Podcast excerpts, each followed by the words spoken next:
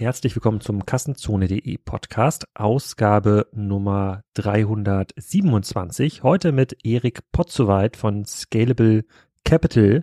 Aber um die Firma geht's gar nicht. Ich habe Erik eingeladen zum potenziellen Dauerstammgast zu werden bei Kassenzone, um mit mir einmal im Monat über eine E-Commerce-Aktie zu sprechen. Also so ein bisschen wie die Folge mit Florian Heinemann.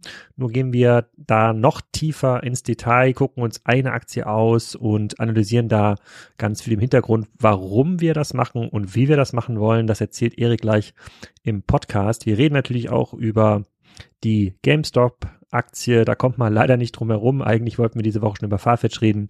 Ähm, und wir brauchen zu diesem potenziellen neuen Format natürlich auch euer Feedback. Das heißt, wenn ihr euch zurückmeldet mit Fragen, Anmerkungen, dann würde mir das total helfen. Ob das irgendwie Sinn macht, das mit Erik zu tun. Wir nehmen auf jeden Fall schon mal ein paar Folgen auf und spielen das mal aus. Aber ähm, das ist ja auch für euch, nicht nur für mich. Ich lerne dabei eine ganze Menge, aber ich hoffe, ihr könnt auch was mitnehmen. Also tauchen wir mal ein. Erik, willkommen zum Kassenzone.de Podcast. Heute ein potenzieller neuer Stammgast, mit dem ich an der Uni Kiel studiert habe. So zwischen oh, 2002 und 2006 bin ich mit Erik um die Häuser gezogen. Das ist eine kurze Strecke in Kiel, aber äh, die, ist, äh, die ist sehr äh, getränkereich. Ähm, und Erik soll mir helfen, E-Commerce-Aktien besser zu verstehen. Dafür haben wir jetzt schon einen wöchentlichen Clubhouse und ähm, wir wollen jetzt einmal im Monat uns eine Aktie genau anschauen, weil es gibt jetzt diese ganz tollen Quartalszahlen von allen großen Aktien und über das Fachhandelswissen hinaus, was ich versuche ja mitzubringen, noch Finanzwissen aufzubauen. Und dadurch, dass ja jetzt alle an den Börsen sind und da ja so viel passiert, brauchen wir ein bisschen mehr Kompetenz. Ähm, Erik, herzlich willkommen. Stell dich doch mal kurz vor. Wer bist du? Was machst du? Ja, hi Alex und äh, hi in die Runde. Genau, Erik Potzowait ist mein Name. Ich bin ursprünglich in Berlin geboren, dann in Ostfriesland aufgewachsen, auf einer ostfriesischen Insel, Norderney, wer sie kennt, und wollte dann dem Wasser treu bleiben und habe mich dann ähm, ja, im Studium äh, nach Kiel sozusagen, nach, also in Kiel angemeldet, habe da BWL studiert und VWL und Statistik und was man da hat. Kiel ja so einen Schwerpunkt, Statistik, Ökonometrie, ganz bekannt dafür. Ja, dann habe ich den Alex kennengelernt. Der war damals, ich weiß nicht, äh, ich speise das jetzt mal rein, so verkaufe ich dich immer bei meinen Freunden. Meiner Meinung nach hattest du ja damals in Kiel eine Art Facebook gebaut, wo es Facebook noch gar nicht gab. Kannst du dich erinnern? Das, äh, das ist äh, richtig. Äh, du meinst ja. vsfs.de. VSFS. Und das Ding war wie folgt. Ähm, jetzt hören wir an wie zwei alte Leute hier, aber ähm, 2002 haben wir angefangen zu studieren. Und wenn du da dann halt diese ganzen Kurse, Grundkurse und Tutorien und so gemacht hast, dann gab es immer Mitschriften und die hat man ja geteilt, wer besonders gut mitgeschrieben hat oder aufgepasst oder überhaupt halt aufgetaucht ist äh, in den Vorlesungen hat mitgeschrieben.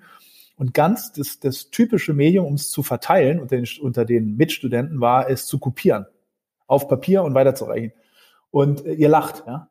Und der Alex hat dann gesagt, nee, nee, wir sind im Jahre 2002 und hat dann so ein, eher so ein Forum für die Uni Kiel aufgebaut, wo man sich mit Logins und dergleichen diese Dokumente teilen konnte, digitalisieren konnte. Und also in, in gewisser Weise war das eine Art äh, ja, Facebook nicht ganz, weil es halt nicht, es ging halt nicht nur um diesen Beziehungsstatus und Bilder hochladen. Das hättest du als nächstes machen müssen. Dann wärst du jetzt fein aus dem Schneider und müsstest dein Geld nicht äh, mit äh, äh damit machen, hier mich, mich heute zu interviewen. Ja, das stimmt. Also ich habe äh, ich habe natürlich versucht, ähm, da auch mit einem äh, partnerschaftlichen Ansatz, ähm, wie, wie hieß das, also die Studentenvertretung einer mit der Fachschaft zu reden, ob die nicht so ein Forum aufsetzen wollen, äh, damit nicht mehr alle zu dem Fachschaftskopierer rennen müssen. Und da haben sie gemeint, Alex, wir haben das doch schon, äh, so ein Forum. Und dann haben sie mir so gezeigt, so einen Link von ich glaube, es hieß damals irgendwie Forum Romanum, irgend so eine Software slash irgendwas slash Forum 123 und schau mal, da, da schreibt gar keiner. Und dann meinte ich, naja, aber das kennt ja auch gar keiner und bewerbt ihr das denn? Nee, wir haben den Link hier im, äh, im, im Aushang haben wir den äh, mal verteilt. Ja. Und dann meinte ich, aber Jungs, dann lass doch zusammen hier so eine Plattform aufbauen und äh, hier mal ein bisschen Schwung reinbringen. Wer weiß, was daraus noch alles äh, werden kann. Und da haben sich aber total gesträubt. Und als wir dann VSFS aufgebaut haben, also von Studenten für Studenten, äh, Stimmt, die, so ganz cleverer Name, genau, ganz cleverer Name, ähm, da später dann ist es die Campuszentrale ähm, geworden, weil wir natürlich noch weitere Standorte zugenommen haben. Aber zurück zur Fachschaft, dann habe ich das genau. aufgebaut und äh, in den ersten beiden Jahren tatsächlich äh, des Forumsbetriebes war dann einer aus der Scha Fachschaft, der war so sauer darauf, dass ich das gemacht habe. Das war so der, das war so der Main Troll. Also äh, der hat da wirklich unter ganz vielen Beiträgen total ähm, fiese Sachen geschrieben. Damals war das mit Social Media noch nicht so weit, da musste man dann immer ins Forum nochmal gucken, wer hat was geschrieben. Und es gab aber eine Funktion in dem Forum, äh, die gab es damals vom PHPPP, das ist so eine Art, äh, da konnte man Trolle markieren. Damals dann so, haben wir so Sessions 30 Tage gehalten. Also heute loggt man sich ja überall mit Google ein. Damals hat man sich dann auf jeder Webseite eingeloggt und man musste sich so alle 30 Tage mal neu einloggen. Und man konnte diese Session dann markieren im Forum und konnte sagen, hier der Erik, das ist der Troll, äh, der Erik 123, ähm, der, äh, der kriegt jetzt mal diesen, äh, diesen, dieses Modul hier aktiviert. Und das Modul hat dazu geführt, dass nur noch du deine Beiträge lesen konntest. Ja, du hast quasi irgendwo gehatet unter einem Beitrag, aber das konnten die anderen nicht lesen. Nur noch du ja. hast es gelesen. Und das hat natürlich dazu geführt, dass der Troll ausgetrocknet wurde. Und so, äh, so hat sich das Forum dann doch einer großen Beliebtheit gefreut. Aber, äh, aber zurück zur. Äh, zu mir, aber du musst eins dazu sagen. Ja, Troll ist ja so neu. Troll ja. ist ja so ein neuer Begriff. Damals, 2002 in Kiel, da haben man so Leute einfach nur Spacken genannt. Das, das stimmt, das stimmt. Ähm, und äh, ja, also wir hatten ja auf jeden Fall eine sehr, sehr äh, unterhaltsame Zeit und Erik hat recht, also die äh, äh Erik hat ja tatsächlich so ein BWM mit Mathe gemacht, ja, so ein bisschen mehr so einen ökonometrischen äh, Schwerpunkt. Da musste man auch richtig lernen und das auch verstehen. Ich habe mich wiederum in den Vorlesungen ähm, rum, rumgetrieben, wo man durch ähm, äh, plumpes Auswendiglernen eigentlich recht gut durchgekommen, recht gut durchgekommen ist. Und äh, du, dich hat's ja dann in die Finanzwelt verschlagen. Vielleicht kannst du den Teil der Geschichte noch ein bisschen erzählen, genau. weil das qualifiziert dich ja viel mehr hier zum potenziellen Stammgast. Ver, ver, vermeintlich, genau. Genau, also ich bin dann ähm, einem Mitstudenten, ja, dem Martin, Martin Lührmann damals, das war so der Klassenschlauste bei uns, ja, glaube ich schon mit 17 Jahren angefangen hat zu studieren, weil er diese ganzen Klassen übersprungen hat. Der hat ein Praktikum bei äh, Goldman Sachs gemacht, Goldman Sachs, ja, so. Nicht Goldman und Sachs, wie du immer sagst, ja. Ähm, äh, und da hat er gesagt, ey, das ist eine coole Sache, ähm, auf Trading Floor in London, da, äh, das macht irgendwie Spaß, Erik, musst du dir auch anschauen. So. Und dann äh, habe ich mich da auch beworben auf ein Praktikum und habe dann angefangen 2006, das war also noch zwei Jahre, bevor es richtig gerumst hat an der, also wo die Finanzkrise Lehman, äh, Lehman Insolvenz eintrat, ähm, habe hab ich dann angefangen in London und die haben mich dann auch übernommen und dann habe ich insgesamt sieben Jahre da gearbeitet, zwei Jahre in London und fünf in Frankfurt und ja, habe im Bereich Derivate äh, ge gearbeitet und ja, war eine sehr lehrreiche Zeit, ähm, die ich nicht missen möchte, muss ich ganz ehrlich sagen. Ja, also ähm, viele tolle Kollegen, viel gelernt, Einsicht in die Finanzmärkte bekommen, was mir heute ja immer noch äh, sehr viel nützt und bin dann 2013 war das, da hatte ich dann aber keine Lust mehr also gar nicht aus einer Frustration raus, sondern einfach, äh, ich will was anderes, sieben Jahre. Also entweder äh, am bestimmten Punkt musst du dann entscheiden, genau wie in der Beratung, entweder du gehst dann voll die Karriere und mal wirst dann versuchst Partner zu werden. Das ist so das höchste der Gefühle bei Goldman. Also du, äh, die Firma ist von Börsen gelistet, aber die operiert trotzdem noch wie so eine Art Partnerschaft und die, die Obermuftis äh, in der Firma heißen auch Partner. Also die Firma hat, glaube ich, 30 oder jetzt mittlerweile 40.000 Mitarbeiter. Es gibt aber nur so 250, 300 Partner, die die Firma leiten und da auch ähm, das richtig große Geld verdienen. Und entweder du machst den Track dann oder du sagst, nee, ich mache jetzt was anderes. Und ich wollte raus in die Internetbranche und habe mich dann bei verschiedenen Internetunternehmen beworben. Das waren damals hauptsächlich E-Commerce-Unternehmen. Ne? Also weil 2012, 13, da war Internet in Deutschland und die, was die VCs so finden, da gab es ja noch kein Fintech und also da gab es Internet, hieß damals zu 80 Prozent, würde ich sagen, eigentlich äh, E-Commerce. Und dann habe ich mich beworben bei, oder habe Kontakte gehabt, habe mich beworben, beworben zum einen bei La Moda, das russische Zalando, bin auch hingefahren, habe die Gründer getroffen und das andere war bei Westwing in München und dann bin ich zu Westwing nach München gegangen und war da anderthalb Jahre und habe da meine Internetausbildung bekommen sozusagen. Ja, genau. Und danach soll ich weiter erzählen oder? Du bist auf Mute, glaube ich, Alex. Du bist auf Mute, Alex. Hallo? Ja, ja, ja, ich habe ja. Oh, war ich auch auf Mute? Nein, du warst nicht auf Mute. Äh, du warst nicht auf Mute. Sorry. Äh, die, die, die Kinder haben hier vor meinem Fenster mit unserem neuen Welpen Bruno gespielt und das war so laut, deswegen ich musste mal ganz kurz muten. Ähm, die sollen runter vom Rasen. Mach Fenster auf. Schrei raus alles durchbetoniert hier, kein Problem. Die, äh, die, ähm, die Leute müssen natürlich schon, schon verstehen, wie es noch zu Scalable gekommen ist. Also kannst du ja. mal ganz kurz vorstellen, was du jetzt machst, weil ich habe dich bei Westbringer damals kurz einmal ähm, kennengelernt und wiedergesehen und gemeint, jetzt ist der Erik auch im E-Commerce gelandet. Ich scheine also an einer großen Sache dran zu sein, wenn auch die Besten bei uns im Studium jetzt in meiner oh. Branche landen. Und die, äh, warum, du hast doch einen ganz guten Schnitt gehabt im Abi, oder? Irgendwas mit 1, war es doch bestimmt. Ja, aber äh, ja. Nee, also, jetzt gib doch mal an, was war das denn jetzt? Sag mal, was war das denn? Äh, und äh, Kiel war, ich, ich weiß nicht, ich glaube 1,5 oder 1,6. Also geht immer noch besser. Ja, ja, ja, geht immer noch besser. Geht immer noch besser.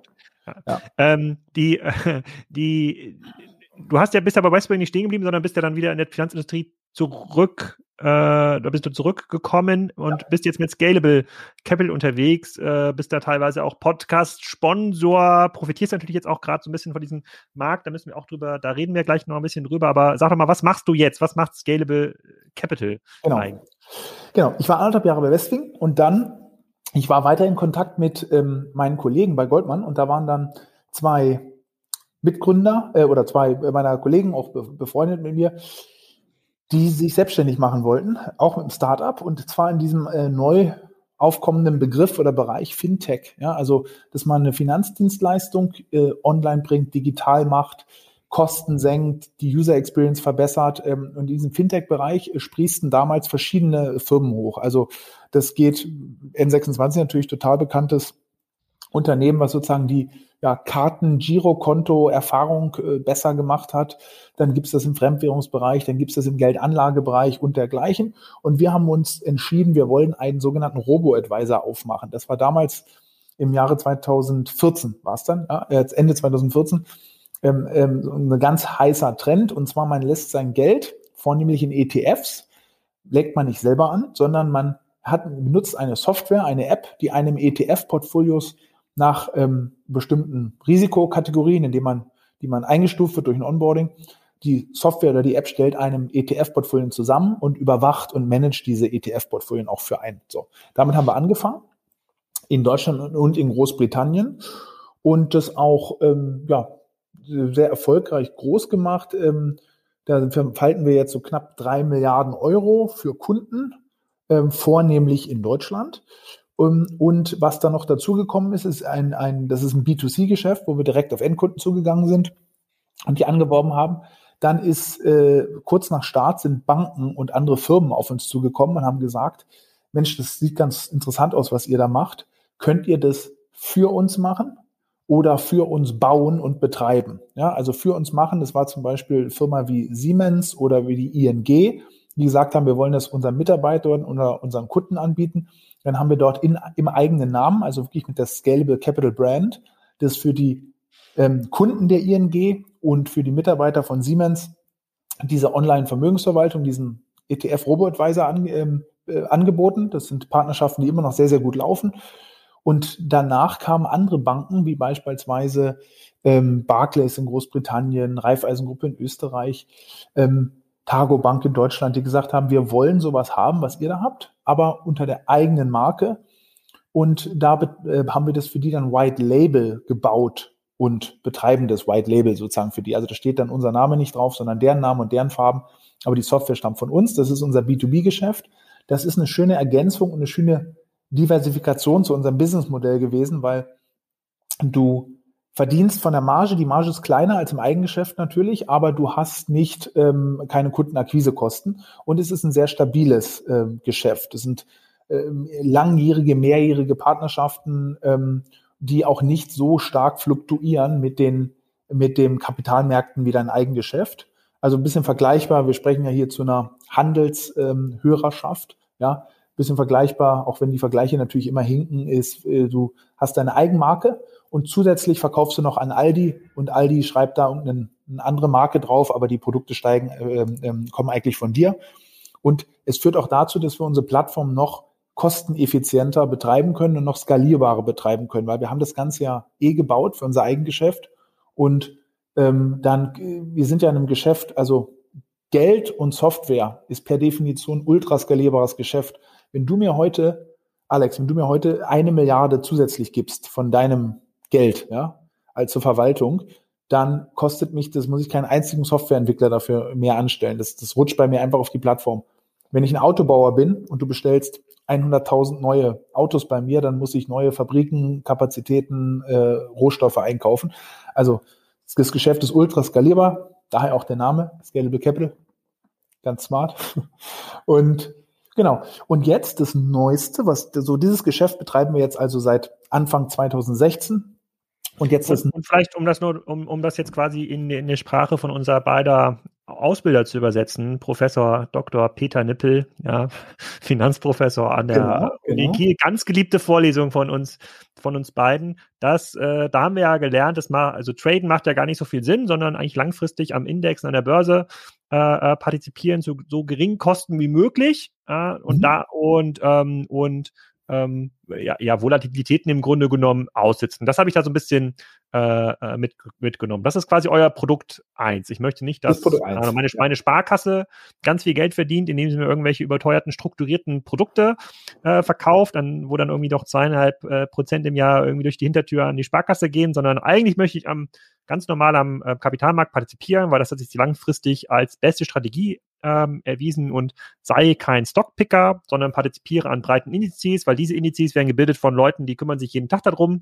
Das heißt, der Markt ist da äh, äh, funktionabel. Ob das immer noch so ist, ja, ob es mhm. nicht schon zu viele ETFs gibt und zu wenig Leute, die traden, können wir nachher nochmal besprechen. Aber das ist, das, das ist im Grunde genommen, wenn ich heute den Peter Nippel fragen würde, sag mal, ist das eine gute Idee?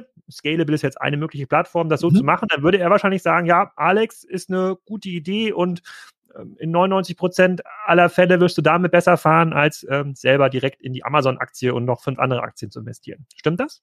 Äh, also du hast es perfekt beschrieben. Die Finanzwissenschaft, die sich vor allem auch mit der Empirie beschäftigt, die hat sich über die, würde ich sagen, die letzten 10, 15, vielleicht sogar letzten 20 Jahre eigentlich geeinigt, dass für den Großteil der Anleger, also für die meisten Privatinvestoren, eine Geldanlage am allersinnvollsten ist, und zwar breit gestreut anzulegen. Das gelingt am besten über ETFs, ja, solche sogenannte passive Indexfonds, die einfach, ohne dass ein Fondsmanager dahinter steht, passiv die großen Finanzindizes abbilden. Das da zu investieren, regelmäßig zu besparen, ab und zu die Allokation äh, nachzuadjustieren, damit die Risikokategorie noch passt, weil ich kann diese Portfolien insbesondere über die Aktienquote äh, äh, im Risiko ähm, adjustieren oder steuern.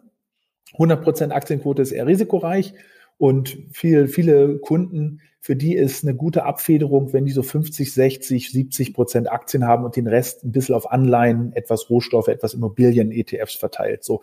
Und diese Art der Geldanlage, wenn ich da Kosten sehr, sehr niedrig halte, die ist über einen langen Zeitraum fast nicht zu schlagen. Was heißt zu schlagen? Das heißt, ein aktiver Manager, der jetzt sagt, ich analysiere jeden Tag äh, äh, Aktienreports hoch und runter und äh, kann long, kann short gehen, äh, gehebelt, wie auch immer, ähm, der schafft es vielleicht in einem Monat, in einer Woche, der schafft es auch mal in einem Jahr, der schafft es vielleicht auch mal in ein paar Jahren, aber über 90 Prozent dieser aktiven Manager schaffen es nicht, so ein passives Portfolio out zu performen. Das heißt, langfristig fährst du damit am aller, aller, allerbesten. So. Das ist unser erstes Geschäftsmodell. So, und jetzt, ich habe das ja. jetzt, habe ich extra so eingeleitet, damit wir jetzt auch nochmal bewerten können, wie das zweite Geschäftsmodell, sozusagen, was der, was der Peter dazu äh, sagen würde. Jetzt sag mal, was, was, was macht ihr da? Da habt ihr ja wahrscheinlich ein Modell, bei dem man doch mehr tradet, oder? Ja, das zweite Modell ist ein Neo-Broker. So, was heißt Neo-Broker? Neo-Broker ist ein Online-Broker kennt man in Deutschland auch schon seit 20 Jahren. Also ich muss nicht mehr einen Fax schicken oder in die Bank laufen, um eine Aktie, ein ETF, einen Fonds oder sonst was zu kaufen, sondern ich mache das jetzt schön übers Internet. Die Neo-Broker sind vor ein paar Jahren so aufgepoppt. In Amerika der große Bekannte ist Robinhood. In Deutschland gibt es jetzt ein paar. Ähm, und was macht Neo-Broker? Neo-Broker ist eigentlich ein Online-Broker mit zwei Unterschieden. Zum einen ähm, bessere Handhabbarkeit, also eine User Experience, die sehr schön auf dem Smartphone funktioniert, also sehr einfach macht, sehr übersichtlich macht und auf einer neuen Technologieplattform vor allem hockt. Ne? Also klassischen Online-Broker, die hocken meistens auf Software, die jetzt auch schon 20 Jahre alt ist. So. Und das andere große Unterschied ist, dass die Kosten signifikant tiefer sind. Ne? Ein typische, typisches äh, ähm, Ordergebühr bei, einer, bei einem Broker, äh, viele handeln immer noch übrigens über ihre Sparkasse Volksbank, kostet ganz easy 10, 15, 20, 30 Euro. Für einen durchschnittlichen Trade von 3.000, 4.000 Euro. So. Das ist der durchschnittliche Retail-Trade in Deutschland. Und die Neo-Broker machen das sehr viel günstiger. Ähm, bei uns beispielsweise, wir haben so eine Flat-Gebühr von 2,99 Euro pro Monat, nicht pro Trade, pro Monat, wo der gesamte Handel, Aktien, ETFs, Sparpläne, alles ist da mit drin. So, das das hat es vorher noch nicht gegeben, dass du sozusagen im Netflix-Stile da handeln kannst. So, und jetzt fragst du natürlich zu Recht, Hä? Jetzt sag bitte, wenn ich jetzt fragen würde, Peter, das ist ja quasi meine Person des Vertrauens, die mir ja beigebracht hat, wie die Börse äh, funktioniert. Ähm, wenn ich mir anschaue, wie meine Klausurnoten waren, muss ich sagen, so richtig verstanden habe ich es offensichtlich nicht. Aber ähm, der würde doch jetzt sagen, nee, bleib mal lieber beim Produkt 1, weil Produkt 2, ähm, das führt ja nur dazu, dass du äh, selber glaubst, schlauer zu sein als der Markt. Und siehe da, die Empirie hat bewiesen, das ist aber nicht so. Du bist nicht schlauer als der Markt. Äh, das ist wie Lotto, wie Lotto spielen. Also wir müssen das ja einmal offen besprechen. Wir nutzen ja die erste Folge, um hier mal alle Karten auf den ähm, auf die, zu legen. Was, was, würdest du, was würdest du dem Peter denn hier antworten? Genau, also ähm, und ich kann es mal ganz äh, von der anderen Seite aufspulen. Wir haben ja jetzt ja Kunden, ja, äh, äh, äh, tausende Kunden, die jede Woche, jeden Tag da jetzt reinkommen. Was, wie verhalten die sich? Die Hälfte der Kundengelder in diesem Broker-Modell sind wieder in ETFs. Ja? Und zwar, die machen genau das, was Professor Dr. Peter Nippel empfohlen hat, und zwar gesagt hat, äh, langfristig, passiv, so. Die machen genau das, die machen das halt nur selber. Die sagen, naja, Robo-Advisor nutze ich vielleicht auch oder nee, brauche ich nicht. Ich mache das selber. Ja, ich nehme mir die günstigen ETF. Bei uns ist jeder ETF zum Beispiel kostenlos besparbar. Ja, ähm, dass die sagen, ich suche mir selber meine ETFs zusammen. Ja, ich nehme hier einen von äh, iShares, äh, DWS, Invesco, da mache ich mir ein schönes Portfolio zusammen und äh, setze da bestimmte Akzente noch, was weiß ich. Ich bin eher ein Fan von Emerging Markets, aber passiv, ja, und richten Sparpläne ein und kaufen ETFs und machen das einfach selber. Also die machen genau das, aber halt im, in Eigenregie. Diese Gruppe an Leuten, die wird in Deutschland immer größer und Deutschland ist überhaupt in Europa der größte ETF-Markt. In Amerika ist diese Gruppe noch, noch, noch, noch viel größer. Also dass die Leute wirklich selber ETF-Portfolien bauen. So. Und die andere Hälfte der Kundengelder bei uns, die ist in Aktien. Und da muss man auch wieder unterscheiden. Da gibt's einfach Leute, die sind auch eigentlich langfristig, bauen die Portfolien auf. Die wollen halt nicht über Indizes gehen, sondern die sagen, nee, wenn ich einen Index kaufe, beispielsweise den DAX, da habe ich da Werte drin, die Banken, ja, Deutsche Bank, äh, weiß ich nicht, ist Postbank noch drin? Nee, wahrscheinlich nicht mehr. Ne? Äh, nee, sorry, gehört ja Deutsche Bank. Siehst du, erzähle ich schon Quatsch, aber Deutsche Bank, äh, wie auch immer, ich will, ich will keine Finanzinstitute da drin haben. Ähm, ich glaube eher, ich, ich will ein Aktienportfolio, aber ich glaube eher, dass eine Übergewichtung ähm, bei Tech und Pharma, das ist gerechtfertigt, bei anderen Sachen, die will ich nicht. Also die bauen sich einfach selber Aktienportfolien da zusammen und halten das auch. Und dann gibt es einen Teil, ja, der ist lustigerweise, was die Anzahl der Kunden angeht, ist der gar nicht so riesengroß, aber die sind sehr, sehr, sehr, sehr aktiv, die wirklich traden. Ja, die traden sehr aktiv. Und die traden dann, da sprechen wir heute auch noch drüber, die Trendy Tesla, die Amazon oder in der letzten Woche die GameStop und die BlackBerry und solche Titel. Und die sind teilweise motiviert, weil sie sagen, ich glaube, ich kann hier mehr gewinnen als, als beim ETF. Ja, ich traue mir das einfach zu. Ich bin schlauer als der Markt. Oder die einfach auch Spaß dran haben. Die sagen, nee, für mich ist das, ich beschäftige mich da gerne mit. Ich habe einen Teil meines Geldes langfristig angelegt oder in meiner Immobilie und mit einem bestimmten Portfolio, ja, also ich 5, 10, 20.000 Euro, manche auch mehr, manche auch 50 oder 100.000 Euro, da habe ich einfach Spaß äh, zu traden und die machen das und ja, wir sind in dem Broker sozusagen, in der Vermögensverwaltung, da sind wir der Treuhänder des Kunden. Wir entscheiden für den Kunden, wir investieren für den Kunden. Beim Broker sind wir ein Marktplatz. Da geben wir den Kunden Zugang und die Kunden können selber entscheiden, was sie machen.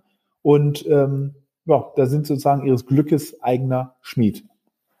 Hm, okay, und ähm, man sagt ja immer, dass zu wenig Menschen noch in Aktien ähm, investieren, also zu viel irgendwie auf dem Sparkonto ähm, haben. So, da würde ich jetzt das Argument zumindest glauben, dass man damit Leute auch dazu erzieht, in Aktien ähm, zu handeln. Ähm, jetzt sind wir natürlich in einer extrem heißen Börsenphase. Also ich habe, so viele befürchten ja diesen Telekom-Aktien-Effekt. Also viele fangen jetzt an und werden dann irgendwie verbrannt. Kannst du mal ein bisschen was zur aktuellen Börsenphase erzählen? Also wie sieht das auch für euch als Business ähm, aus? Und, äh, äh wenn, ähm, und dann gibt es ja zwei Beispiele, um die wir uns heute mal ein bisschen kümmern äh, müssen ähm, um besser zu verstehen, wie muss man sich jetzt eigentlich in diesem Markt verhalten, beziehungsweise was sind, was sind Strategien, um sich in diesem Markt zu verhalten. Und äh, wir müssen hier auch auf den Disclaimer verweisen. Wir machen hier keine Anlageberatung. Das sind Erik und äh, ähm, Alex kennen sich privat und unterhalten sich äh, äh, über Geld, aber äh, jeder, jeder ist schon seines eigenen Glückes Schmied. Aber grundsätzlich dieser Markt, der scheint ja so, keiner weiß, wohin mit dem Geld.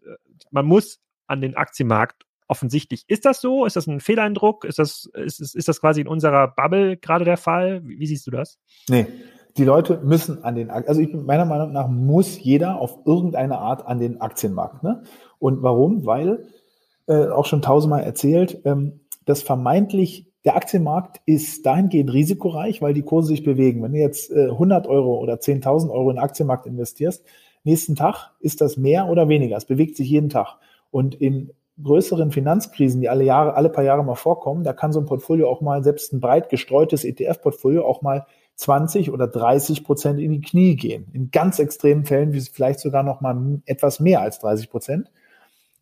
Ähm, bei dem Sparbuch bleibt der Betrag nominal immer gleich. Das heißt, die Leute, zu viele Leute sind in sehr sicheren Anlagen, die langfristig aber am unsichersten sind. Warum? Weil langfristig über einen Zeitraum von 10, 20 Jahren, 25 Jahren und noch länger wirst du mit einem breit gestreuten Aktienportfolio Geld verdienen. Selbst über die aller, aller, aller, aller schlimmsten Krisen warst du mit einem breit gestreuten Aktienportfolio immer im Plus.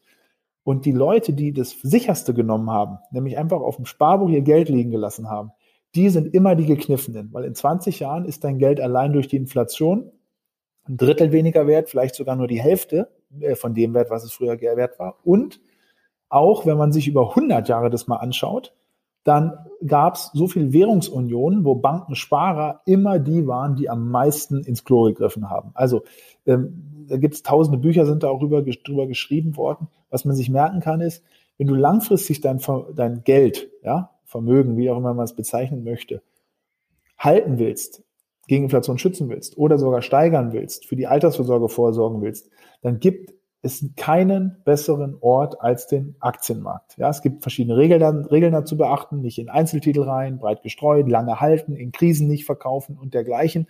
Also das physisch dann zu machen, ist, ist, ist, ist schwerer getan als gesagt.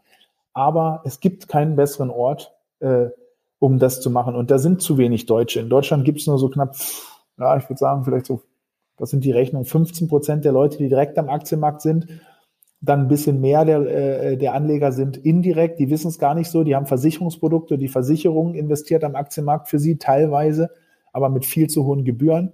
Also das ist in Amerika anders. Da ist fast jeder zweite, fast jeder zweite Amerikaner hat Aktien am Aktienmarkt. Viele über Beteiligungsprogramme der Firmen. Ja, du stehst bei Ford Motors am Band und bekommst Aktien oder Aktienoptionen von der Firma. Diese Aktienkultur in Deutschland, die ist viel zu gering, fast schon erbärmlich. Äh, Politik tut auch dazu wenig. Okay, gut. Jetzt wissen wir schon mal, wer du bist, wie du mit mir im Zusammenhang äh, ähm, stehst und auch was so ein bisschen dein ähm, dein äh, dein Interesse äh, ähm, ist. Jetzt müssen wir mal zum Inhalt dieses Podcasts kommen. Wir hatten uns vorgenommen, eine Aktie zu analysieren und das war hier in unserer in unserer auf unserem Waschzettel war das Farfetch und wir haben im Clubhaus auf dieser neuen gehypten Audio-App haben wir so ein ganz spontanen, äh, spontanes Panel ähm, gestartet. Das ist, äh, geht auch in einer Stunde wieder los. Ähm, einmal die Woche reden wir mit äh, Fabian Spielbecker, Pip Klöckner, Tarek Müller, dir und mir über E-Commerce-Aktien und beantworten Fragen aus dem Publikum und ja, tun einfach, als wären wir schlau. Ähm, so, und äh, vor zwei, drei Wochen haben wir uns auf dem Waschzettel überlegt, hey, wir sollten mal eine Aktie nehmen, lass doch mal mit Farfetch starten. Da gibt es schon ganz viele Analystenmeinungen dazu, ähm, die entwickeln sich entgegen meiner Vorhersage äh, traumhaft gut. Was steckt denn eigentlich dahinter? Die haben ja, haben sich auch deshalb gut entwickelt, weil sie verschiedene Finanzierungsinstrumente gerade sehr gut spielen äh, und sich nach China orientiert haben. Und darüber haben wir im Clubhaus gesprochen und Tarek Müller meinte unter anderem, für ihn wäre es halt super spannend, ähm, nicht nur den, das Kerngeschäftsmodell von Farfetch oder einer beliebigen anderen E-Commerce-Aktie zu analysieren, sondern mal zu analysieren, was sagen eigentlich die Analysten ähm, die so einen Aktienwert tracken im, im Auftrag von Goldman Sachs oder anderen äh, großen Banken, was sagen die denn eigentlich dazu? Wie kommen die denn zu ihrer Einschätzung? Äh, Buy, Hold, Sell. Und ähm, diese Analystenberichte mal durchzulesen, zu bewerten, gleichzeitig das Geschäftsmodell äh, ein bisschen zu hinterfragen oder besser zu verstehen und sich anzuschauen, äh, wie sind die eigentlich finanziert, wie solide ist das Ganze denn eigentlich in einem Markt, bei dem ja jeder nur noch mit Adjusted-Werten äh, ähm, argumentiert, also selbst erfundenen Pseudokennzahlen, die, äh, äh, die gar nichts mehr mit den offiziellen Börsenwerten zu tun ähm, haben. Darüber hinaus wollten wir dann auch, wollen wir auch noch Retail-Analysen machen, also welches, was sind eigentlich die Chancen von Brick and Mortar Retailern, kommen wir auch noch gleich dazu. Und es gab noch den großen Wunsch, einmal über den Teich zu schauen äh, nach Asien, was passiert dort im E-Commerce und auch Richtung Südamerika.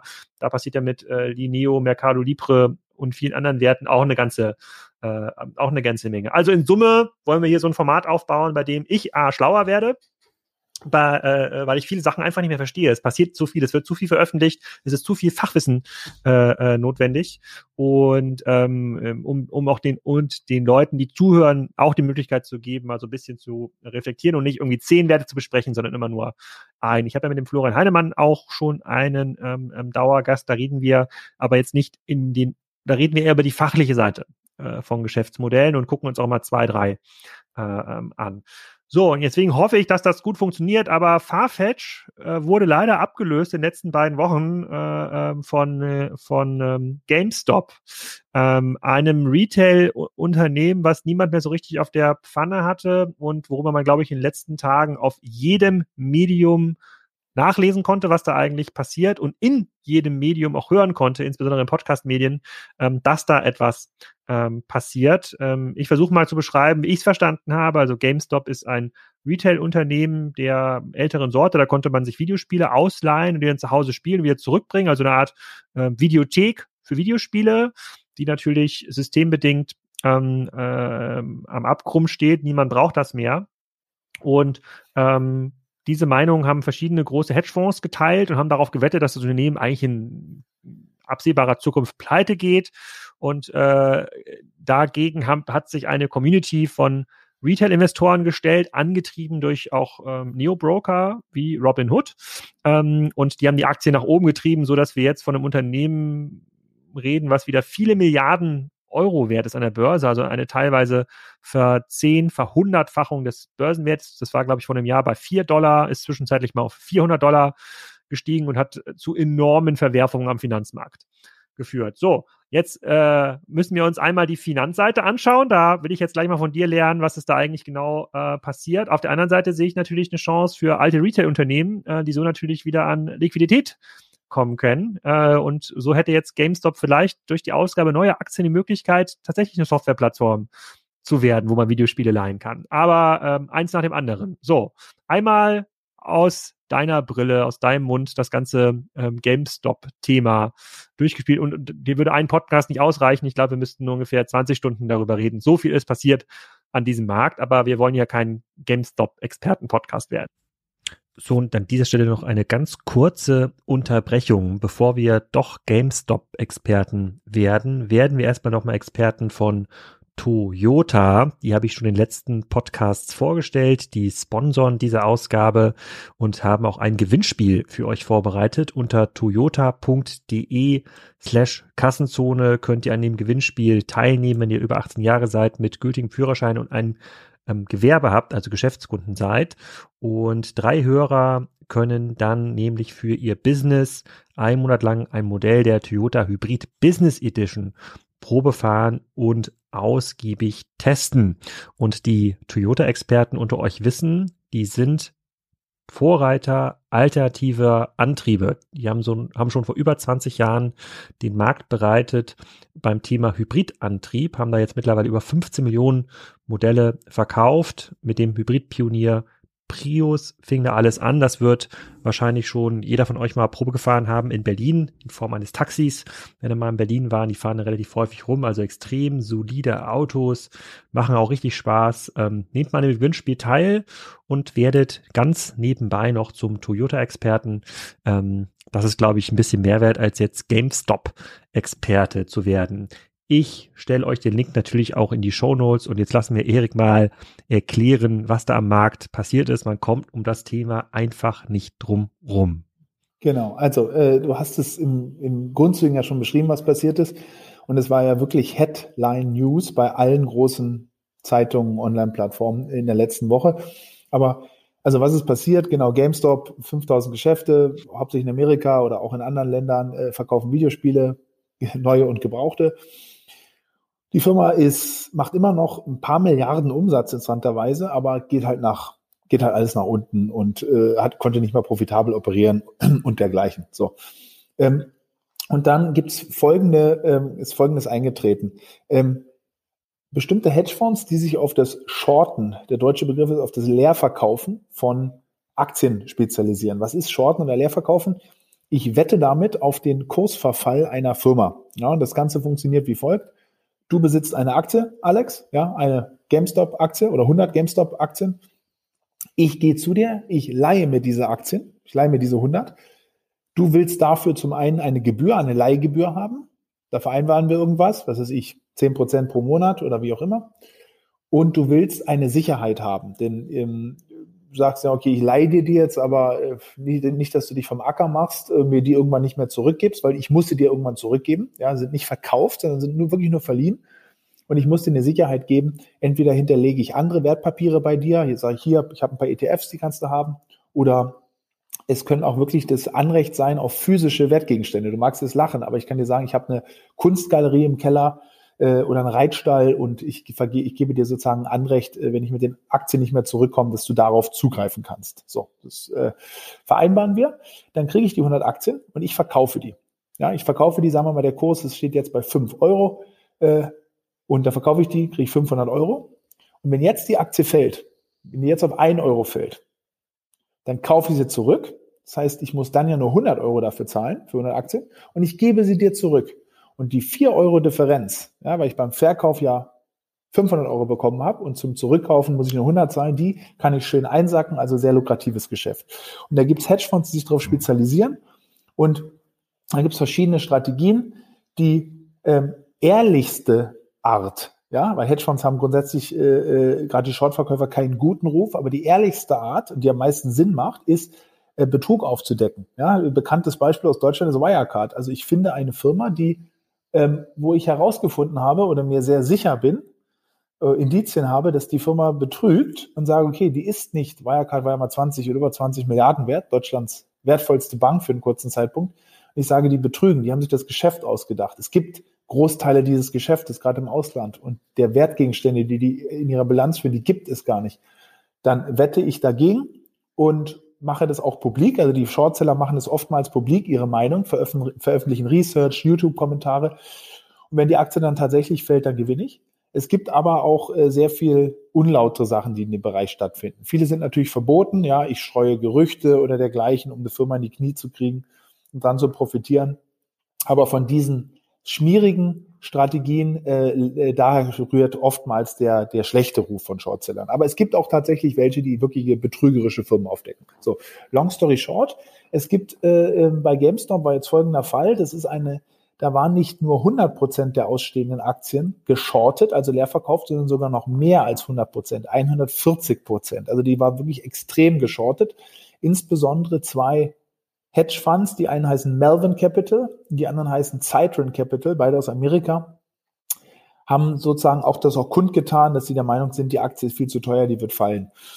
Und das hat, es gibt noch ganz und, viel. Und vielleicht, um das mal kurz fachlich zu belegen, ähm, das ist ja auch erstmal richtig, wenn man sich das Geschäftsmodell anschaut und sich die Zahlen anschaut, äh, da, da wird auch der schlauste E-Commerce-Manager wahrscheinlich sagen, naja, das war's wohl. Ne? Sozusagen, die Läden haben sie an der Backe, da gibt es kein richtiges Geschäft mehr und in drei Jahren ist der Letzte, der seine Playstation noch mit dem SCART-Kabel an analoges TV-Gerät anschließt, äh, der, der, der, kann wahrscheinlich auch nicht mehr so weit laufen, dass er den nächsten ähm, GameStop haben. Also inhaltlich stimme ich den Fonds erstmal zu. Ist ja richtig. Genau, und jetzt hat aber folgende Dynamik, also es gibt noch äh, sehr viel mehr Anekdoten da drumherum. Es hat, haben sich so ein paar Leute, äh, die wirklich an die Firma glauben. Einer ist, äh, der heißt ähm, äh, das ist der ehemalige Chewy-Gründer, also das ist so äh, Tierfutter online verkaufen. Ryan Cohen heißt der, der hat sehr viel Geld gemacht, indem er seine Firma damals verkauft hat. Der hat 12 Prozent an GameStop gekauft, weil er der Meinung ist, die haben eine gute Marke. Das ist eine Marke, die bei sehr vielen Spiele von äh, ähm, sehr viele Leute, sozusagen gerade Millennials, sind mit GameStop aufgewachsen. Ja?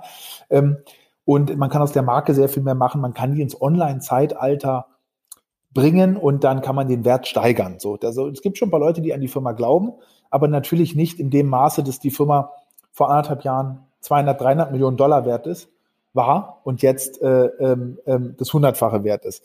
Long story short, jetzt ist Folgendes passiert. Ähm, eine Community auf Reddit, die heißen Wall Street Bets, die gibt's schon seit acht Jahren. Die verabreden da oder sprechen, ja, über verschiedenste Aktienwetten, die man so eingehen kann.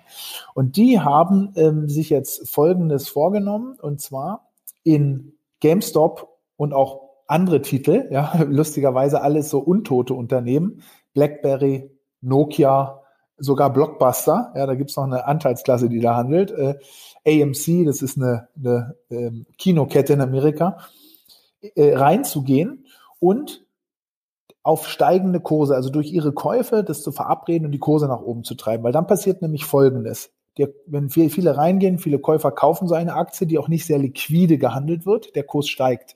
Und wenn die, wenn du Shortseller auf der anderen Seite hast, dann äh, findet jetzt folgende Mechanik statt.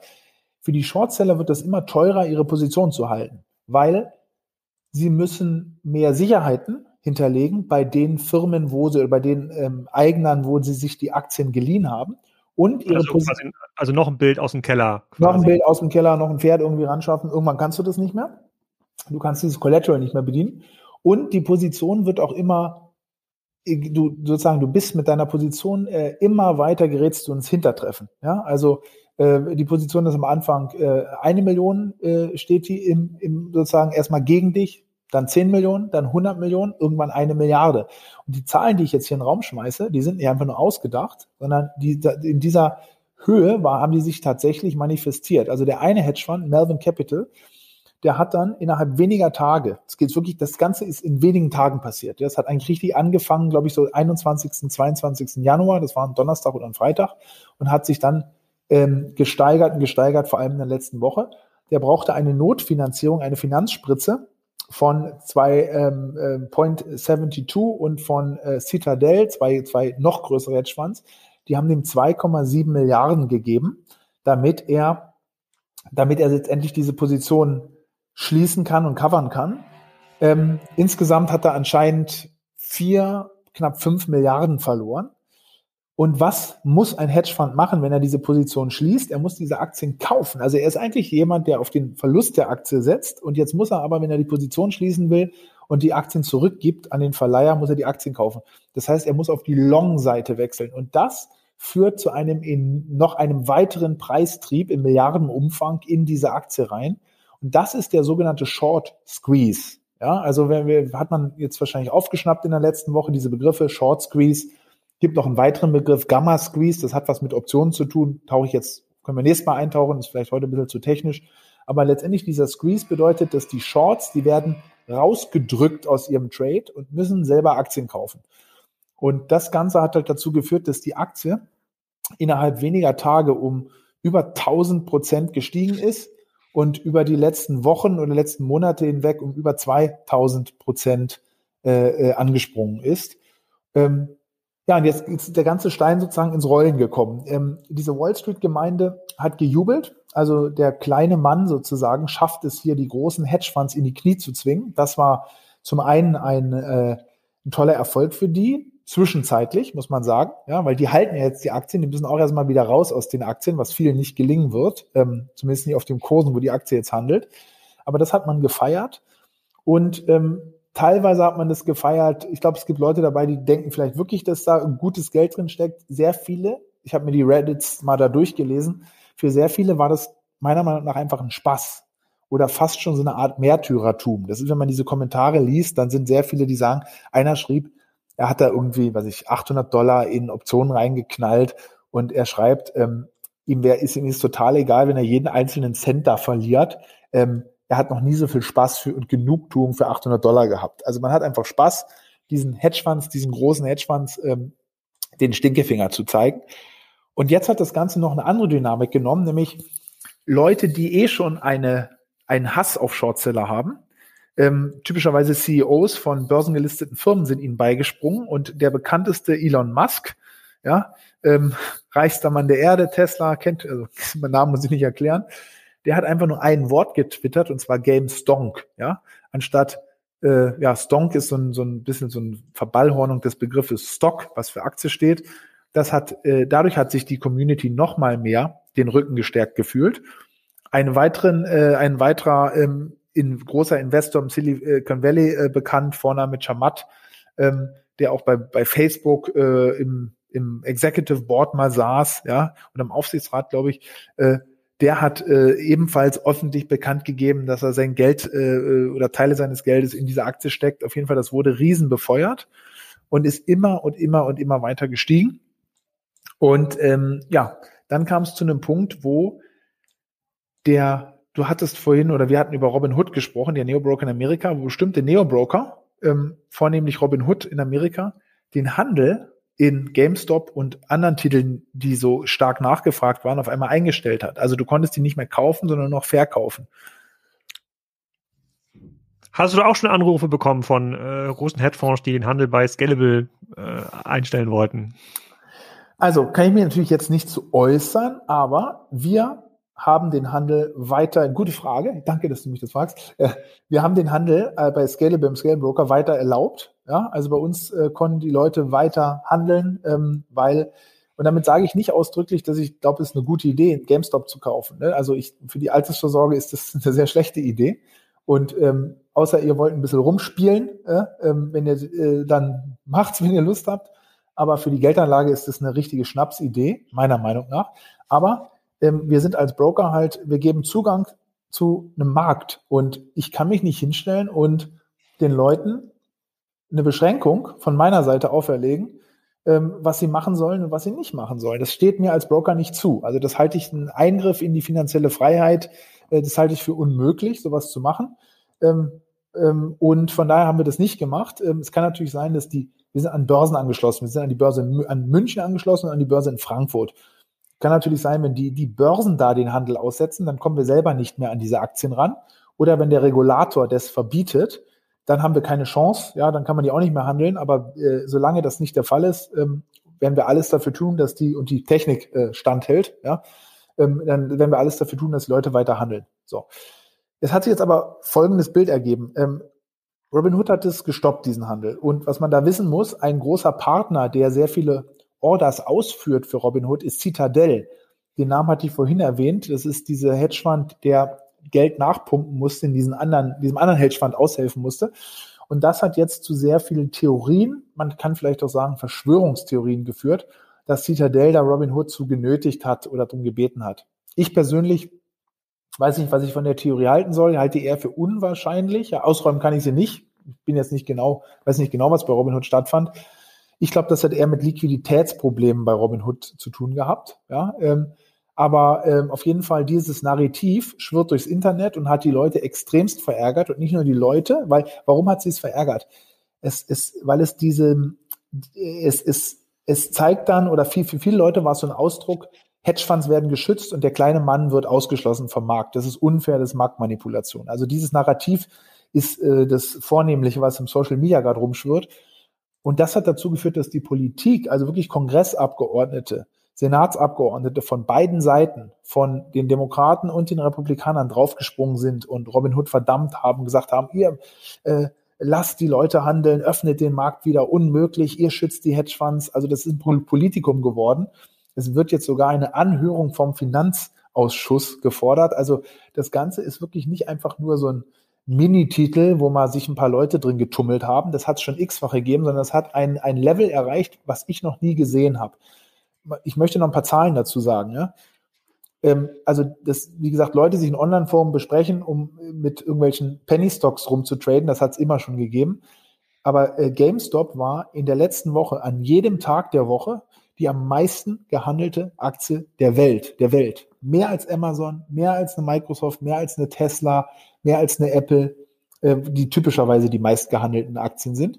Es war überhaupt, dieser ganze Handel hat dazu geführt, dass am Donnerstag der, der Tag war in der Geschichte der Börsen mit dem meisten Handel jemals. Also selbst an dem Tag, als Lehman pleite gegangen ist, hat es nicht so viel Handel gegeben. Und überhaupt sozusagen noch, noch eine, noch eine letzte Zahl.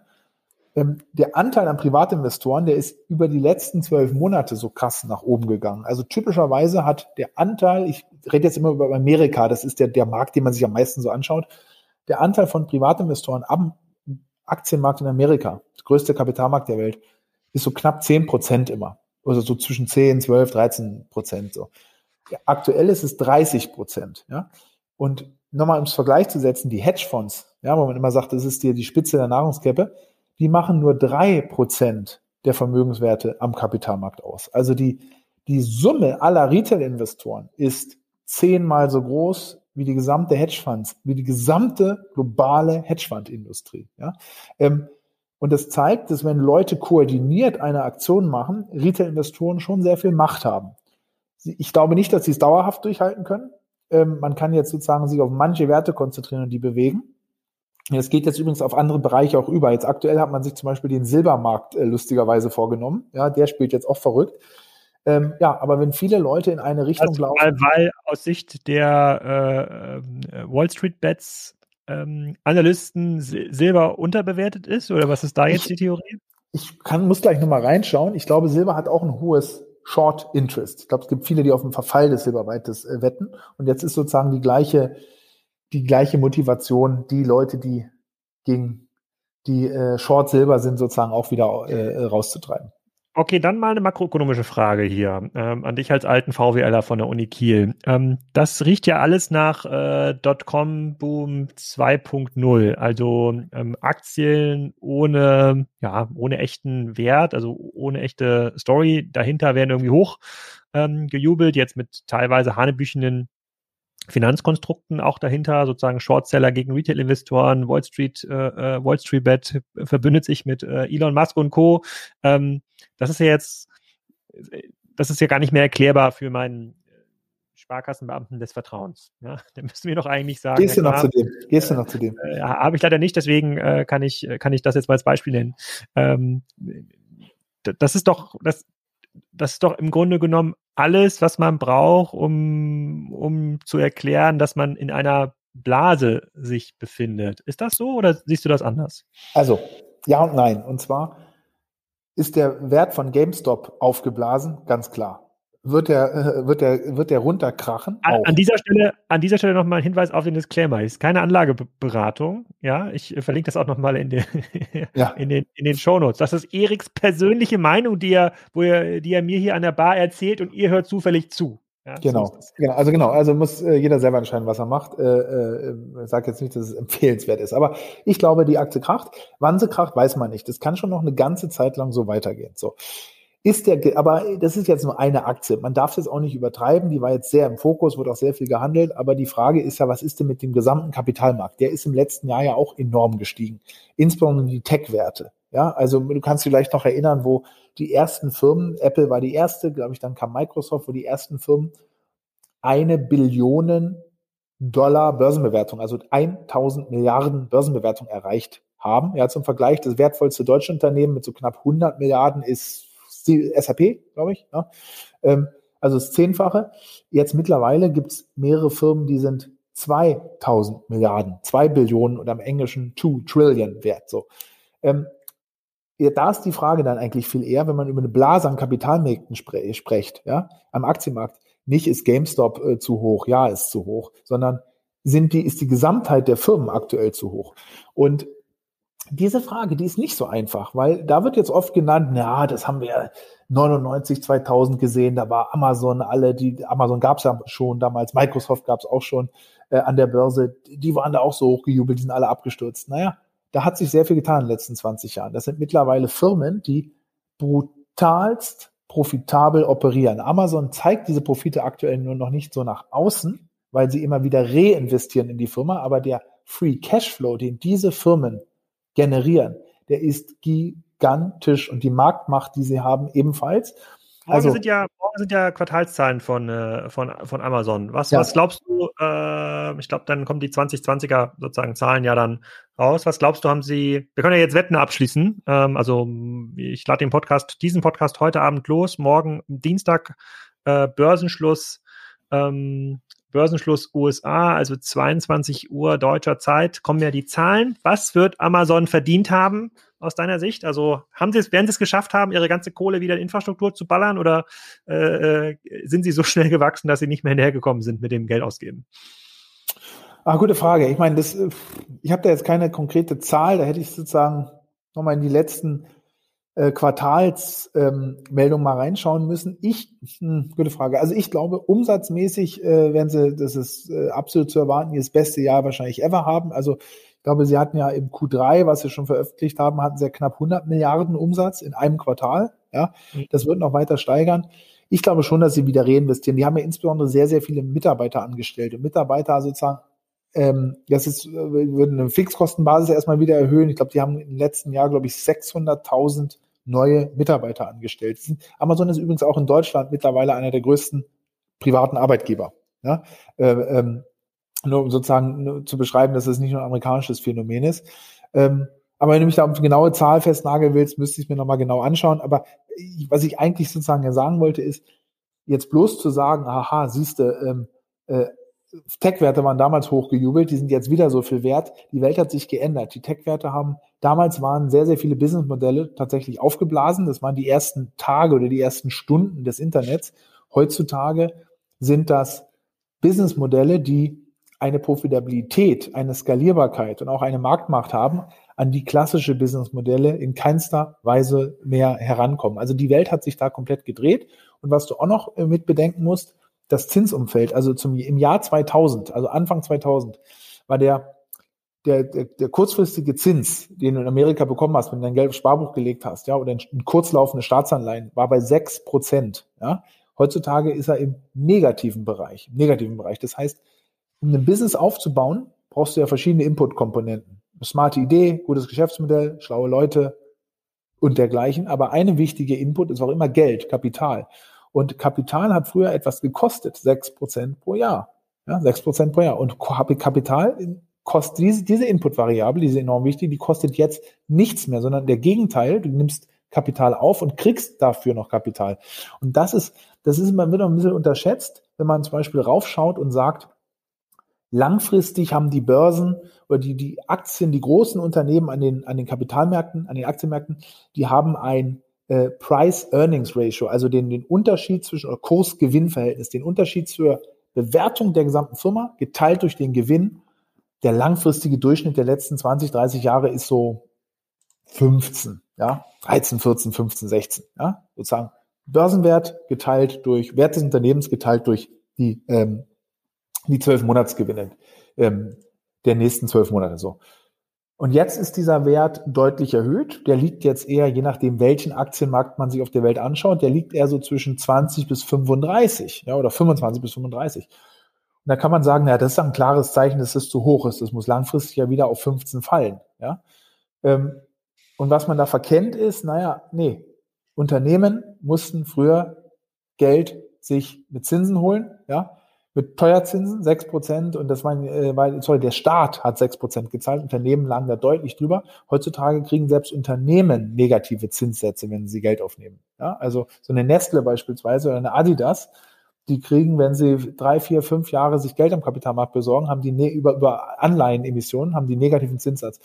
Und das heißt, das neue Price-Earnings-Ratio ist dann nicht mehr bei 15, sondern dann ist 25 oder vielleicht sogar 30 der Normalstatus. So, das war jetzt eine lange Antwort auf deine Frage, sind wir in der Bubble oder nicht? Für mich fühlt sich teilweise, denke ich, nein, noch nicht. Die Alternative zu Aktien ist auch äh, alternativlos. Ja, von daher glaube ich, dass das noch eine ganze Zeit lang weitergeht. Auf der anderen Seite sind die Anekdoten, die man jetzt von Privatinvestoren mitkriegt, GameStop als Beispiel oder auch sonst das Interesse an Aktienmärkten, dass so viele Leute, die sich überhaupt nicht damit beschäftigt haben, da jetzt reingehen, das fühlt sich für mich privat schon ein bisschen nach 1998, vielleicht sogar schon nach 1999 an. Ja, ähm, und wir wissen, was im Jahr im März 2000 dann passiert ist. Okay, äh, dazu habe ich noch eine Anmerkung, ganz kurz nochmal zu Amazon. Also Amazon hat, äh, ich glaube, Net Income 2019 über 10 Milliarden äh, äh, prognostiziert und äh, waren jetzt in Q3 2020 schon bei 6 Milliarden nach 2 Milliarden in Q3 2019. Ähm, äh, ich gebe mal meine Wette ab. Ich glaube, sie machen über 12 Milliarden, was eine Verdreifachung des Net Incomes. Ich glaube, sie kommen nicht mehr ansatzweise hinterher, ihre Kohle auszugeben. so, viel, so, viele Flugzeuge kann man gar nicht kaufen und so viele Lager kann man gar nicht äh, und man kann gar nicht schnell genug Leute einstellen. Ich glaube, Amazon stellt gerade pro Tag zwei, zweieinhalbtausend Leute äh, ähm, ein. Man kann gar nicht so schnell wachsen in den Ausgaben, wie Amazon gerade Geld äh, druckt. Ja, mein überhaupt dieses, dieses Ökosystem, dieses Ökosystem, also sprechen wir heute nicht im Detail über Amazon, aber dieses Ökosystem von Amazon ist so krass. Also eine Zahl, die ich letztes Mal gehört habe, ähm, Amazon wird voraussichtlich im Jahr 2020 mit Wer Werbeeinnahmen, die sie selber auf ihrer Amazon-Plattform, du suchst was bei Amazon und dann werden der äh, wird ja eine, was gehighlightet, ein gesponserter Artikel dann oben. Du suchst einen Toaster und dann gibt es äh, äh, 4000 Toaster und Fünf Stück sind aber oben gehighlightet, weil die beworben werden. Da, die Händler, das sind insbesondere die Third-Party-Händler, ja, manchmal auch Amazons eigene Produkte, die müssen dafür diese Werbeanzeigen zahlen, genauso wie du bei Google zahlst. Das sind mittlerweile schon 15 Milliarden Dollar in einem Jahr Werbeeinnahmen innerhalb des Amazon-Ökosystems. Und jetzt musst du Folgendes verstehen. Das sind fast reines, das ist fast reines Net Income, weil die haben ja keine Logistik, keine Postkosten, keine, nichts dergleichen sozusagen äh, keine variable, kaum variable Kosten, die diesen Werbeeinnahmen gegenüberstehen. Und das sind ähm, ist einfach, das ist nur ein sozusagen ein Anekdötchen mit 15 Milliarden Netto Revenues. Da wärst du in Deutschland eine Firma mit über 100 Milliarden Börsenwert. Allein dieses, dieses rausgeschnittene Business würde dich in Deutschland zum wertvollsten Unternehmen wahrscheinlich machen. Und das ist nur ein, ein, ein Anekdötchen, was diese gigantische Kraft dieser Plattform ist. Was dem entgegenstehen könnte, und das sind Tendenzen, die man insbesondere in der Amerik interessanterweise amerikanischen Politik immer öfter hört, ist, dass ihnen aus Mon Monopolgründen Regel davor gestorben wird, vielleicht eine Teilauflösung, eine Teilherauskarvung, Teilzerschlagung droht. Noch alles viel zu früh, um das zu bewerten. Egal, aber, aber das, denke, du partizipierst trotzdem an dem, an dem Aktiensplit, der dann. Ja, äh, hast du halt also zwei Amazon-Aktien. Ich, ich, ich, ich, ich, ich gehe mal mit, äh, ich glaube, sie machen mehr Gewinne in Q4 2020 als im ganzen Jahr 2019. Ich gehe mal jetzt quasi diese Wette äh, ähm, ein, aber auch genau hier wäre es interessant und ich glaube, da kommen wir auf den Kern des Podcastes, wo wir es in der nächsten Folge wirklich ähm, ähm, drüber sprechen, jetzt mal die Analysten-Reports zu Amazon zu lesen von Goldman und von anderen großen Banken und da mal reinzuhören, wie die das einschätzen. Das würde natürlich den echten Wert hier ähm, hier erzeugen. Ähm, Nochmal zurück zu deiner Sind wir in der Blase, nicht Blase. Also äh, du hast jetzt ganz, ganz viele Sachen aufgezählt, wo du sagst, ja, es ist, was, es ist ganz anders als 1999. Äh, allerdings, wenn man diese Anekdoten jetzt von Reddit und Co. sich anschaut, dann fühlt sich das schon an wie eine Blase was heißt denn das jetzt für den äh, Privatanleger, der sagt so, ich habe jetzt noch 500.000 Euro äh, ähm, auf dem Konto und ich rede explizit nicht von mir. Äh, ähm, äh, sollte ich jetzt äh, schnell alles an Scalable schicken oder äh, warte ich lieber noch mal äh, ein Jahr und äh, bin vielleicht mit den 1, 2 Prozent Negativzinsen, die mir angedroht werden, besser beraten? Genau. Was bedeutet das? Ähm, wenn du jetzt sagst, uh, ist mir zu heiß, ich warte, ich warte nicht, dann betreibst du, vielleicht ist es dir gar nicht bewusst, dann betreibst du auch eine Art von Market Timing. Ja, du versuchst ja den Markt zu timen. Und es lässt sich zeigen durch wissenschaftliche Studien, dass das für den durchschnittlichen Privatinvestor oder also nicht nur durchschnittlich, sondern für die fast alle Investoren ist das einfach nicht möglich. Du kannst den Markt nicht timen. Du weißt nicht, wann er blasig ist oder nicht. Ja? Und von daher ist ein, ein bekannter Spruch, ja, äh, den hat Warren Buffett sogar mitgeprägt, ja, ist Time in the market is more important than timing the market. Was ist damit gemeint? Also im Kapitalmarkt einfach zu sein, ist viel wichtiger und lang da zu, lang, lang dort investiert zu bleiben, ist viel wichtiger als versuchen, den Markt zu timen. Was lässt sich jetzt als Empfehlung, ja, als breite Empfehlung äh, für die Privatinvestoren ableiten? Wenn ihr Cash habt was ihr nicht braucht, was dem Sparbuch rumliegt, dann nehmt dieses Cash und stellt euch entweder selber, wenn ihr euch das zutraut, ein ETF-Portfolio zusammen oder lasst euch eins zusammenstellen durch den Vermögensverwalter, durch den Robo-Advisor, wie auch immer. Und fangt an, dieses Portfolio zu besparen. Ich bin ein großer Fan von, das monatlich für monatlich zu besparen. Ja, mit Geld, was man, äh, wie gesagt, wo man nicht kurzfristig darauf zurückgreifen muss, sondern einfach reinzusparen, reinzusparen, reinzusparen. Und das machen mit Scheuklappen-ähnlicher Art. Also gar nicht, sich überhaupt nicht drum zu scheren, was die Börsenlage ist. Oder andersrum, eigentlich sogar zu sehen, wenn die Kurse fallen, dann spart man sozusagen Monat für Monat, kauft man dann wieder die günstigen Kurse an. Wenn du das machst über Jahre und Jahrzehnte, dann ist die Wahrscheinlichkeit, dass du gewinnst, bei fast 100, bei fast 100 Prozent, bei fast 100 Prozent, wenn du das machst. So, wenn du versuchst, den Market zu timen, mit großen Geldbatzen jetzt reinzugehen, dann wieder rauszugehen, in Einzelwerte zu gehen, bei GameStop ein bisschen dabei zu sein, dann ist die Wahrscheinlichkeit, dass du dich auf die Nase legst. Du kannst doch Glück haben. Also wer vor zwei Wochen GameStop gekauft hat, der, der lacht über das, was ich jetzt sage. Aber dann ist die Wahrscheinlichkeit, äh, die ist sehr gering, dass dir das als Individuum gelingt. Von daher mit dem Anfangssatz mal starten. Also wenn du jetzt sagst, du hast 500.000 Euro, ist natürlich eine stolze Summe. Dann würde ich einen bestimmten Teil davon nehmen. 200.000 oder 250.000, das direkt gleich investieren in ein breites Portfolio, vielleicht mit 70, 80 Prozent Aktien, Rest Anleihen und Rohstoffe. Und den Rest würde ich mir als Sparplan einrichten. Wenn man halt so viel Geld hat, dann kannst du auch ruhig dicke Sparpläne machen, also mehrere tausend Euro äh, pro Monat, immer wieder in dieses ETF-Portfolio. Und das würde ich grundsätzlich, äh, äh, meiner Meinung nach, ist das empfehlenswert für 70, 80 Prozent äh, des liquiden Kapitals, was man hat. Ja? Und den Rest, mit dem Rest, da kannst du von mir aus mitmachen, was du willst. Wenn du da, wenn du da Spaß dran hast, ein bisschen zu zocken, dann zock. Äh, wenn du sagst, ich kaufe mir damit einen Oldtimer oder eine Flasche Whisky äh, oder ein bisschen Bitcoin, ja, Krypto, wenn du sagst, mit ein, zwei oder drei Prozent meines Geldes, ähm, das, das setze ich auf Cryptocurrencies, ebenfalls brutalst volatil, dann macht das ebenfalls. Ähm, aber das, der, der Kern, ja, der Kern der Anlage sollte so investiert werden, wie ich es gerade beschrieben habe. Bitcoin hört sich langweilig an, hört sich langweilig an. Die Leute erwarten jetzt was anderes vielleicht, ja. Ja, aber, aber wir, werden, äh, wir werden noch öfter auf diese makroökonomischen Fragen zurückkommen. Ähm, vielleicht gib mir mal so ein bisschen Ausblick, wie soll dieser Podcast eigentlich äh, weitergehen? Wenn wir uns ähm, mal mit Farfetch bist du fein. Also Farfetch. Äh Farfetch können wir nächste Woche. Wir können Farfetch und Mai Theresa, das ist ja ganz interessant, sozusagen aus Deutschland, wenn, wenn du so willst, ein Farfetch-ähnliches, weiß, es hinkt ein bisschen äh, genau. äh, Konkurrent. Was da auch interessant ist, oh, eine Sache habe ich noch vergessen. Wir wollten ableiten, was man bei GameStop, was kann man daraus lernen, als nicht als Anleger, als Spekulant, sondern was kann man als Händler davon lernen? Ja, okay, jetzt kommt was sozusagen, was ist deine Hoffnung, die du äh, Brick-and-Mortar-Händlern, die so. äh, kurz vor Bankrott stehen, was sollen die jetzt machen? Ich habe eine Strategie.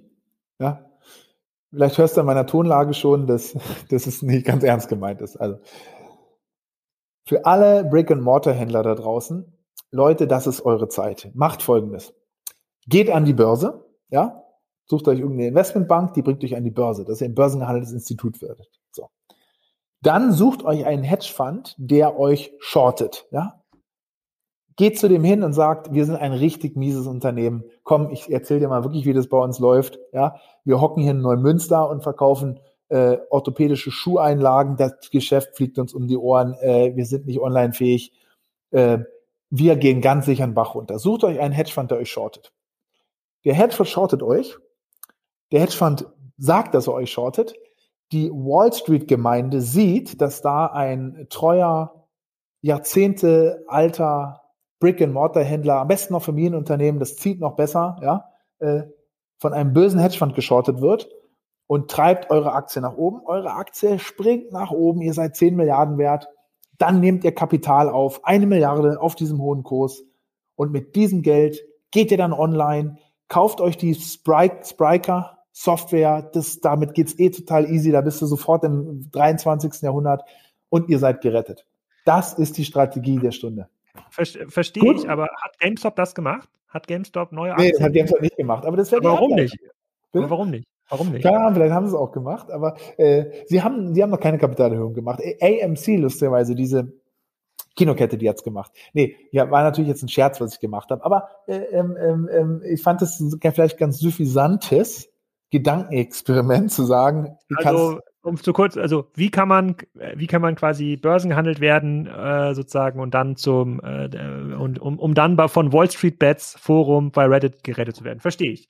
Jetzt aber zurück zum Kern. Äh, Farfetch ja. nehmen wir als nächste Aktion mal Theresa. Da, wir müssen ja noch so ein paar Hausaufgaben äh, machen, damit es hier Verteilen. für Hörer auch auch wertvoll wird. Also was ich auf jeden Fall äh, gerne machen würde, ist, dass die Aktien oder die Werte, die wir besprechen, die müssen wir dann auch in ein scalable Musterdepot sozusagen abbilden, ne, damit die ja. Leute das nachvollziehen, was ist damit eigentlich passiert. Wir müssen uns natürlich auch konstruktiv um die Standard, äh, um die Standardzahlen einmal kümmern, also Außenumsatz, äh, sozusagen Kursgewinn ähm, Verhältnis. Ein Freund von mir hat mir den ominösen Piotrowski-Score äh, zugeworfen. Da bin ich mir ziemlich sicher, dass du mir erklären kannst in der nächsten Folge, was das eigentlich äh, bedeutet, sodass die Leute das auch ein bisschen nachverfolgen können. Was erzählen wir da eigentlich und wie funktioniert das langfristig, dass wenn wir uns in drei Jahren hier nach der vielleicht 50. Spezialfolge äh, nochmal treffen, äh, in die Augen blicken können und sagen, ja, wir haben ein bisschen für Wissen gesorgt am Markt und wir haben äh, geholfen, das besser zu ähm, verstehen. Und dann müssen wir ja äh, im Vorfeld tatsächlich ganz viele Börsenreports äh, zu Farfetch einmal so screenen äh, und uns anschauen.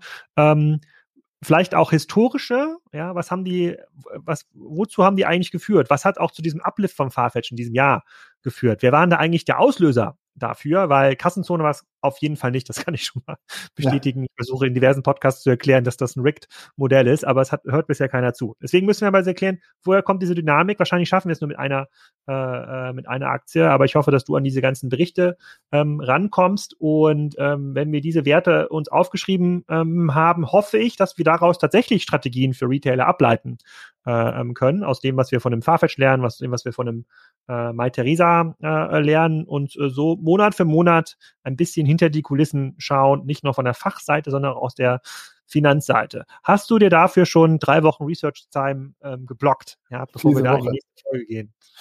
Nee, das werde ich machen. Also die Hausaufgabe nehme ich sehr gerne mit. Und äh, ja, dann steigen wir da mal ein. Ich meine, du kennst Farfetch natürlich besser, weil im Studium hast du ja auch immer diese ähm, Dolce Gabbana Gürtel, diese äh, Kristallsteinchen besetzten Dolce Gabbana Gürtel für 700 Dollar äh, Schlangenlieder, die hast du ja immer genau. getragen. Ja? Genau, ähm, immer, immer, immer so Hemden, weiße Hemden mit so einem blau abgesetzten Kragen und Manschetten, wie man das äh, als guter Tikes, Tikes genau. Vertriebsmensch gemacht hat. Nein, natürlich äh, nicht. Ja. Äh, genau, nee, natürlich nicht. Du warst da immer schon der bodenständige Norddeutsche. Ähm, nee, aber das ist cool. Dann nehmen wir uns da so Fokusaktien machen da Hausaufgaben und gucken mal, ob wir da Mehrwert für die Zuhörer rauskitzeln können. Genau, und für alle, die noch mehr über GameStop und Co. lernen wollen, da verlinke ich noch mal ein paar Artikel in den, äh, in den Shownotes. Das mussten wir leider heute machen. Da hat uns der Markt so ein bisschen überholt. Ich hoffe, dass es, äh, wenn wir die nächste Folge aufnehmen in zwei, drei Wochen, dass, dass sich alle so ein bisschen beruhigt hatten, wir wirklich Zeit haben, auch Farfetch und Co. anzuschauen. Und wir haben ja nachher noch im Clubhaus unseren Talk, ich glaube 12.30 Uhr wieder E-Commerce-Aktien. Mal schauen, was wir dort für Fragen beantworten. Dann nehmen wir wieder ein paar Anregungen mit. Und da können wir auch schon diese erste Folge gleich beteasern. Du siehst, es ist so ein Perpetuum mobile. Äh, hier wird quasi von einem Audioformat in das andere Audioformat geschickt. Erik, vielen Dank. Alex, danke. Ciao. So, nächstes Mal also Farfetch im Detail, übernächstes Mal Amazon und weiter geht's dann mit spannenden E-Commerce-Aktien. Sicherlich auch irgendwann mal Theresa, wenn da Analystenreports zur Verfügung stehen. Wir haben jetzt den nächsten Termin Anfang März gelegt, dann nehmen wir das auf. Ähm, in der Zwischenzeit warte ich natürlich noch auf euer Feedback oder auf dein Feedback, ähm, welche Fragen wir da noch beantworten sollen, ob euch das Format gefällt, ob äh, Erik wirklich so lustig ist, wie er auch im Podcast tut. Ich persönlich kenne ihn so, wirklich ein total cooler Typ.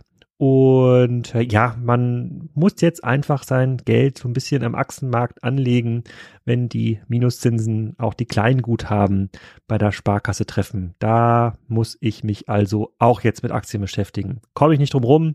Und wenn ich mich schon mit Aktien beschäftigen muss, dann mit E-Commerce-Aktien. Bis demnächst also im Clubhaus oder hier wieder im Podcast. Música